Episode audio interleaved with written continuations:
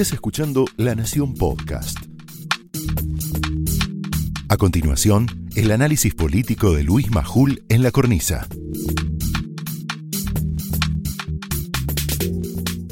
Y Cristina, te voy a contar toda la verdad, toda la verdad de acuerdo a mis fuentes sobre el chantaje, entre comillas, de Cristina Fernández y la impotencia de Alberto Fernández. Lo que veníamos hablando de alguna manera con Sapsay y Fernando Iglesias recién. Ya no hay ninguna duda, Cristina está más que enojada con el presidente, más que enojada. Está furiosa. Tanto, tan furiosa, que en los últimos días lo chantajeó con romper el frente. En el lenguaje de la política, ¿no? Nadie llama y dice, che, si no consigo lo que quiero voy a romper. Lo chantajeó con romper el frente de todos. Va, que es el gobierno.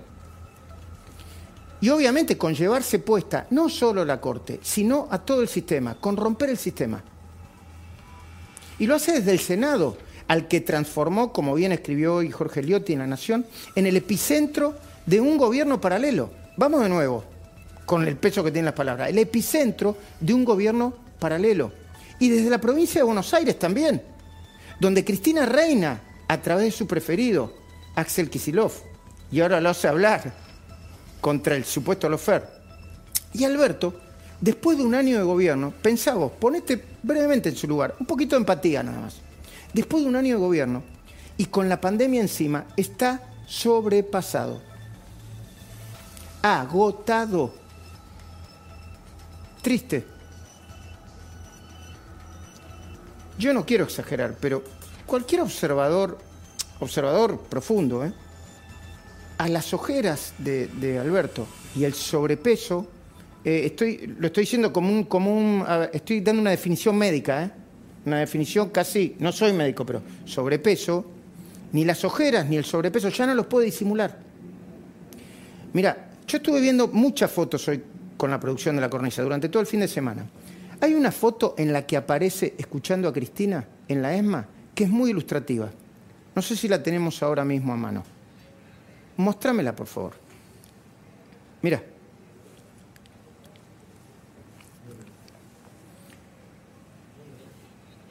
Es la imagen acabada de la impotencia por un lado y el fracaso por el otro. La impotencia por un lado y el fracaso por el otro. En el caso de Alberto Fernández, la impotencia de no poder gobernar con normalidad el fracaso político de no haber asumido la presidencia en plenitud en un país considerado hiperpresidencialista. Es un fracaso. No funciona como presidente. No, no funciona. No, no funciona como presidente. No funciona como presidente. Funciona como jefe de gabinete, como, Bueno, no funciona como presidente. Y también es cierto que ella lo condicionó desde el principio. Y es cierto también y además que él desde el principio se dejó condicionar. Escuchá y mirá este discurso emblemático el día de la Asunción. Mirá.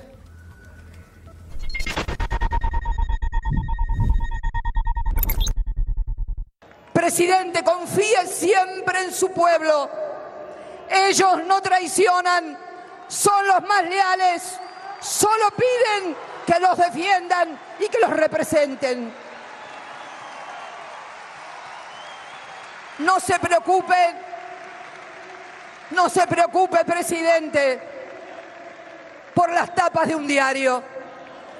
Preocúpese por llegar al corazón de los argentinos y ellos siempre van a estar con usted. No se preocupe por la tapa de un diario. En el lenguaje Cristina, yo los conozco, ¿eh? está diciendo, no te preocupes por Clarín, Alberto.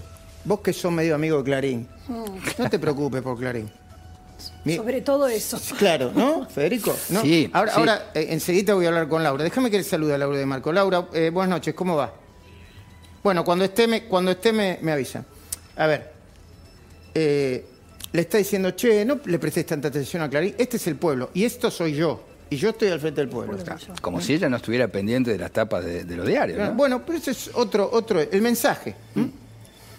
Cristina está furiosa porque dice, y lo dice, ¿eh? lo dice en voz alta ya, ¿eh? que Alberto no cumplió con su parte del trato. Porque esperaba que a esta altura todas sus causas de corrupción, la de Cristina, hubiesen desaparecido, se hubiesen deshilachado, como por arte de magia. Sin embargo, ella en la intimidad no habla del jefe de Estado como un traidor. Esto es curioso, ¿eh? No, no dice, viste que ella tiene categorías. En, sinceramente y en las escuchas legales tiene categorías. Este es un pelo, el otro es, el otro es un traidor, el otro es un hicho de puta. No habla de Alberto Fernández como un traidor. Es peor, lo destrata con epítetos demasiado fuertes que no vamos a reproducir acá. A ver, adjetivos, ¿cómo presentarlos? Que aluden a alguien que no es ni muy útil ni muy despabilado. ¿Mm? Como un crucigrama creo, creo tenerla, pero... Lo contrario de, de útil. Por eso Cristina, hiper enojada, porque ella se enoja siempre, se enoja además. ¿eh? Como el mundo, como ella es el centro del mundo, si vos te corres el centro del mundo o te levantás una mañana pensando en otra cosa que no sea ella, se enoja. Cristina, hiper enojada, puso en marcha su plan más radical. Y es el más radical. Es el intento de abolir la división de poderes en Argentina. Algo que tiene pensado desde hace mucho o por lo menos desde noviembre de 2018, no en el siglo pasado, ¿eh? noviembre de 2018, cuando lo dio a entender a su militancia ese día en el estadio cubierto de ferro. Cuando yo lo escuché, horas después, dije, ah, esto se viene. Y esto es lo que promete Cristina ahora.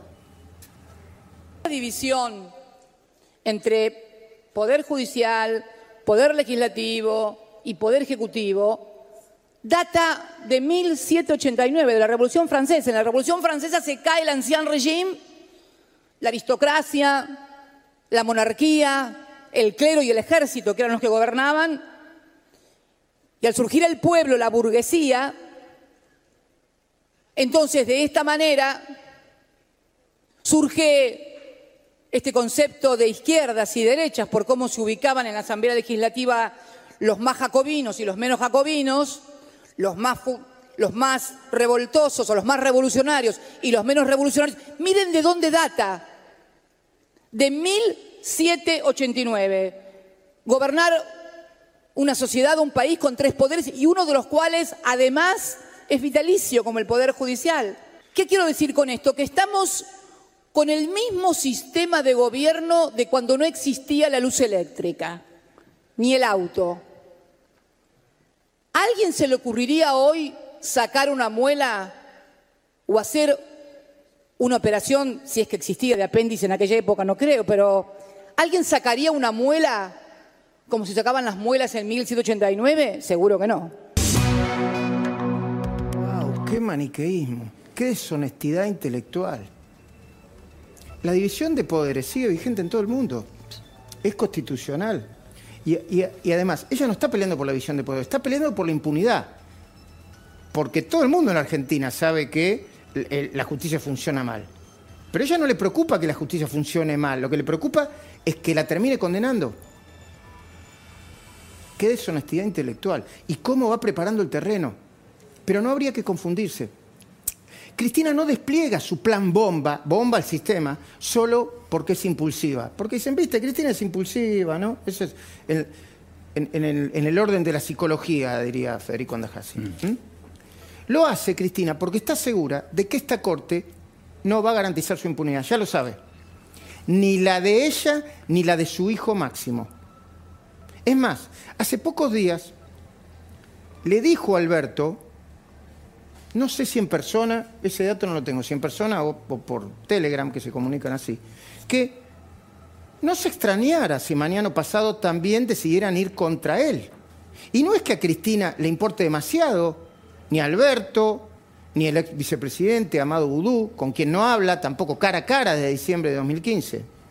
No es tampoco que Cristina tenga especial interés en la inocencia de Lázaro Báez, por ejemplo, de Julio Devido de Pablo Moyano, es que está convencida de que no hay otra manera de obtener su reivindicación completa, histórica, que planteando, escucha bien, una reforma de la Constitución, eligiendo una corte adicta, una corte de militantes, persiguiendo a los periodistas críticos como Daniel Santoro, Diego Cabo y algunos otros, Lanata, Guñaski, e, elegí el que quieras, Leuco, el que quieras, Hugo Alconada Periodistas a los que ni ella, ni la cámpora, ni el kirchnerismo pudo doblegar, ni con el látigo ni con la lapicera. Enseguida vamos a hablar con Santoro. Por eso no hay que olvidar la expresión de deseos del intendente San Antonio de Areco, Francisco Duraniona. Y vos me dices, ¿quién es Duraniona? Ahora te vas a enterar. Se, hizo conocido por esto, porque pidió una Corte Suprema, no como un contrapoder, como son las Cortes Supremas modernas en todo el mundo, sino una Corte adicta, llena de militantes. Mira. Y el 11 de diciembre, el primer día, enviar un proyecto de ley para que se amplíe la cantidad de miembros de la Corte.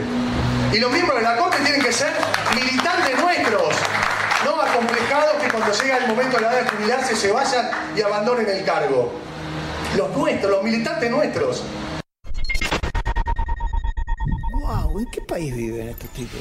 No sé en qué país vive, pero que quisieran vivir en Venezuela, casi seguro. ¿Te das cuenta de lo que plantean, María Sí, sí, aparte, eh, aparte Pero además lo hacen con naturalidad. Porque aparte parecen todos este, personajes em, laterales de la política. También vi un retweet de Artemio López, de Fernanda Vallejos. Sí, son laterales, pero son los voceros de Cristina, son los que usa Cristina para. Ese es otro engaña pichanga. Tal cual. Y, levantando, por ejemplo, eh, esto último, ya sé, sé, que estás con tu editorial, una declaración de Rusconi que dice: el gobierno puede tomar muchas decisiones, Rusconi, abogado debido para terminar con el low fair, ¿viste? Es como decir, son eh, laterales, pero están diciendo lo mismo que Cristina. Bueno, mira, hablando de los laterales, muy interesante. Me, la dejaste picando, como diría Martín Tetaz en, en la publicidad.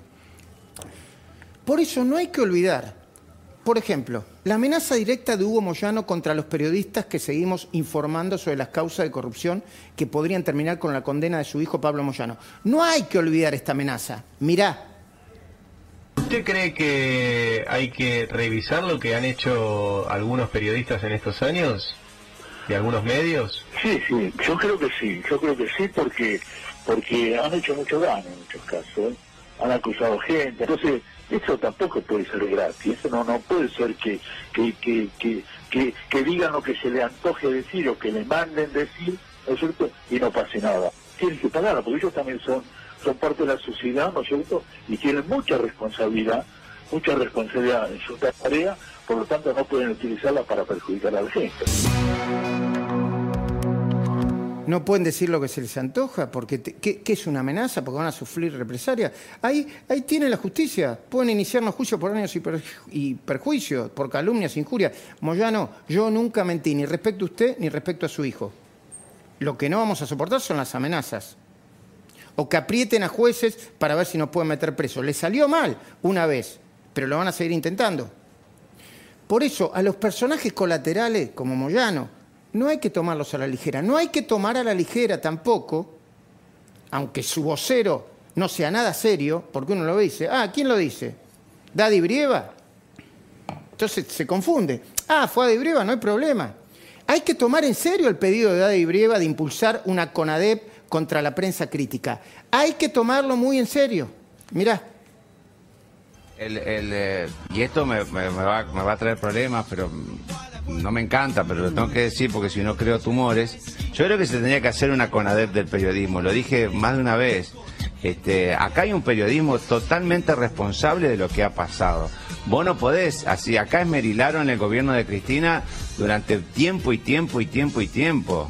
Este, una cosa es que Macri te haya dicho de que íbamos a estar mejor y te mintió por, por impericia, falta de experiencia, lo que sea.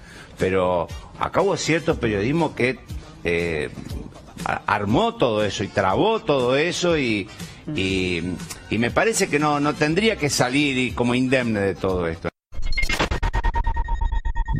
¿No tendría que ser indemne? ¿Qué quieren ponernos en un pelotón de fusilamiento? Bueno, es la misma persona que dijo que había jugar al bowling con, manifestantes en la 9 de julio. Bueno, ese tipo de energúmenos son los voceros de Cristina, son el pensamiento vivo de Cristina.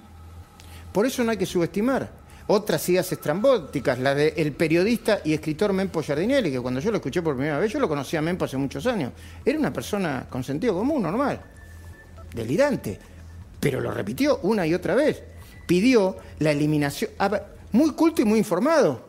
Sí. Eh, muy culto y muy informado, perdón. Pidió la eliminación lisa y llana del Poder Judicial y la instauración de una nueva constitución.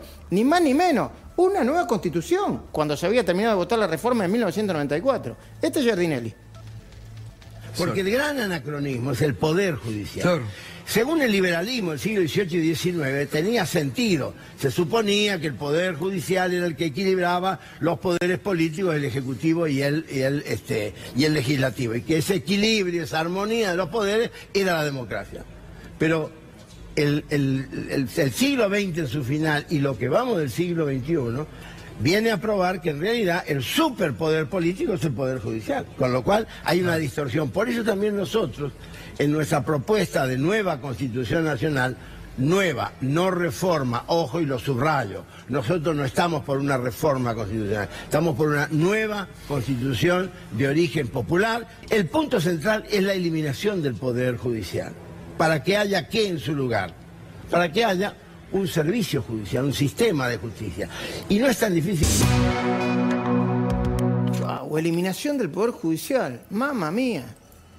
No hay que olvidar, ni subestimar, ni minimizar estos intentos de microgolpes de Estado, como diría Sapsay, porque constituyen la nueva hoja de ruta de Cristina y sus muchachos.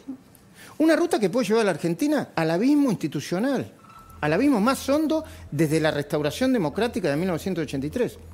Pero la impotencia de Alberto Fernández no solo se expresa en su incapacidad para contener a su compañera de fórmula, también se evidencia en lo que no pudo hacer durante su primer año de gestión, rápidamente, porque no pudo cumplir la promesa de bajar la pobreza ni la indigencia, sino que se multiplicó. En pandemia, sí.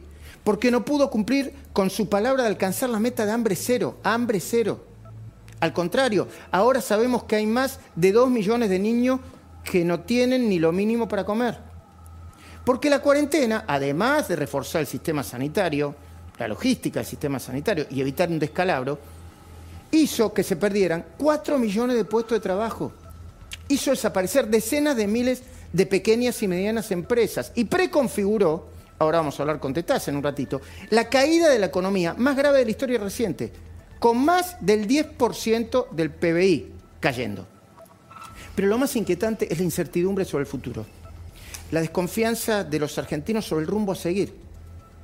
De nuevo, hay imágenes y datos que a la larga resultan más contundentes que la palabra del presidente, quien siempre parece más preocupado en no contradecir a Cristina que en hacer honor a la verdad. ¿Qué imágenes? ¿Qué imágenes? Ejemplos. Las inolvidables imágenes del último adiós a Diego Armando Maradona.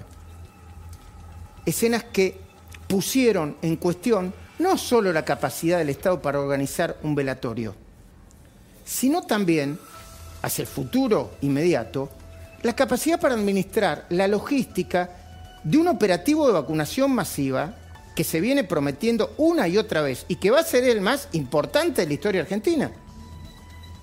¿Qué otras imágenes como esas? Mirá, mirá esas imágenes. A ver, por ejemplo, en las últimas horas, la de los actos masivos que acompañaron el debate sobre el proyecto de ley de interrupción voluntaria del embarazo, junto con el acompañamiento de los mil días. Esas imágenes, gente toda junta, y yo no estoy, no estoy en contra de, la, de la reivindicación de la legalización del aborto, pero esa imagen de gente muy junta, muy cerca, toda junta, contradice el discurso oficial. ¿Qué otras imágenes? La de la fiesta para conmemorar el triunfo de River contra Boca por la Copa Libertadores de América. Yo soy de River. ¿Cómo no voy a festejar? Ahora, era un montón de gente junta, sin distanciamiento y algunas sin barbijo. Aunque parezca mentira, siguen repitiendo cerca del presidente, por ejemplo, hablando de Maradona, que si no hubiera salido con el megáfono, la cosa dentro y fuera de la Casa Rosada se habría puesto mucho peor. También repiten, y yo puedo coincidir con esto, es que no hay más espacio político para prohibir actos masivos en este momento. Claro, si la palabra está devaluada, actos masivos como lo de la semana pasada, claro, no tienen espacio político porque se evaluó la palabra. Lo que todavía no pueden justificar es por qué determinaron la abolición lisa y llana de todas las clases presenciales para la escuela primaria, secundaria y terciaria durante todo el año, a contramano de lo que dispusieron los gobiernos de casi todos los países del mundo. No hay mayor signo de impotencia que haber perdido un año lectivo completo por el capricho de la dirigencia sindical y la falta de firmeza del gobierno nacional de Alberto Fernández y provincial de Axel Kisilov. Enseguida hablamos con Laura de Marco y con la mesa. Esto fue el análisis político de Luis Majul en La Cornisa, un podcast exclusivo de La Nación. Escucha todos los programas en www.lanacion.com.ar. Suscríbete para no perderte ningún episodio. Estamos en Spotify, Apple Podcast, Google Podcast y en tu reproductor de podcast favorito. Seguí escuchando La Nación Podcast.